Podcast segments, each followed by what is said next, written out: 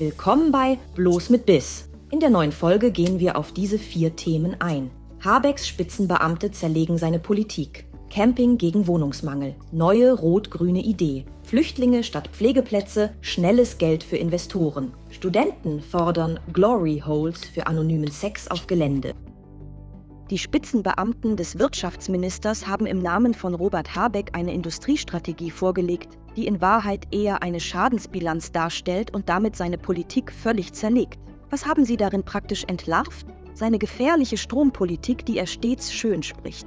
Den systemrelevanten Fachkräftemangel, der in alle Bereiche spürbar greift das marode Bildungssystem, nicht zuletzt wegen des Fachkräftemangels, den mangelhaften Bürokratieabbau, Deutschlands wirtschaftlichen Abstieg, auch die Jobverluste durch die Klimapolitik sind absolut real.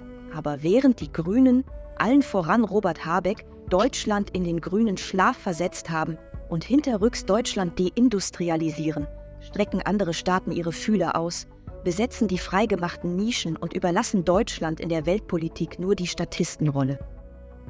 Camping gegen Wohnungsmangel.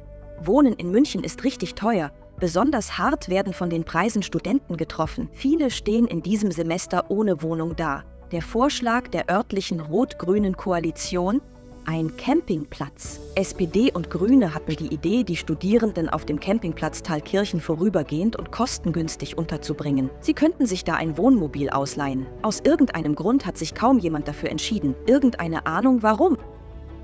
Flüchtlinge statt Pflegeplätze, schnelles Geld für Investoren. SWR berichtet, seit Jahren kaufen internationale Immobilieninvestoren Altenheime auf, um sie gewinnbringend weiterzuverkaufen. Doch es gibt noch eine andere, lukrativere Möglichkeit, die Unterbringung von Flüchtlingen. Der Druck auf die Kommunen für die Geflüchteten einen Platz zu finden ist derzeit groß und in der Not werden mitunter hohe Preise gezahlt. Zum Beispiel die Unterbringung von rund 100 Flüchtlinge kostet in Stuttgart-Schönberg schätzungsweise 1,8 Millionen Euro pro Jahr. Und was ist mit den Rentnern? Alle raus! Ein würdiges Leben im Alter? Von wegen.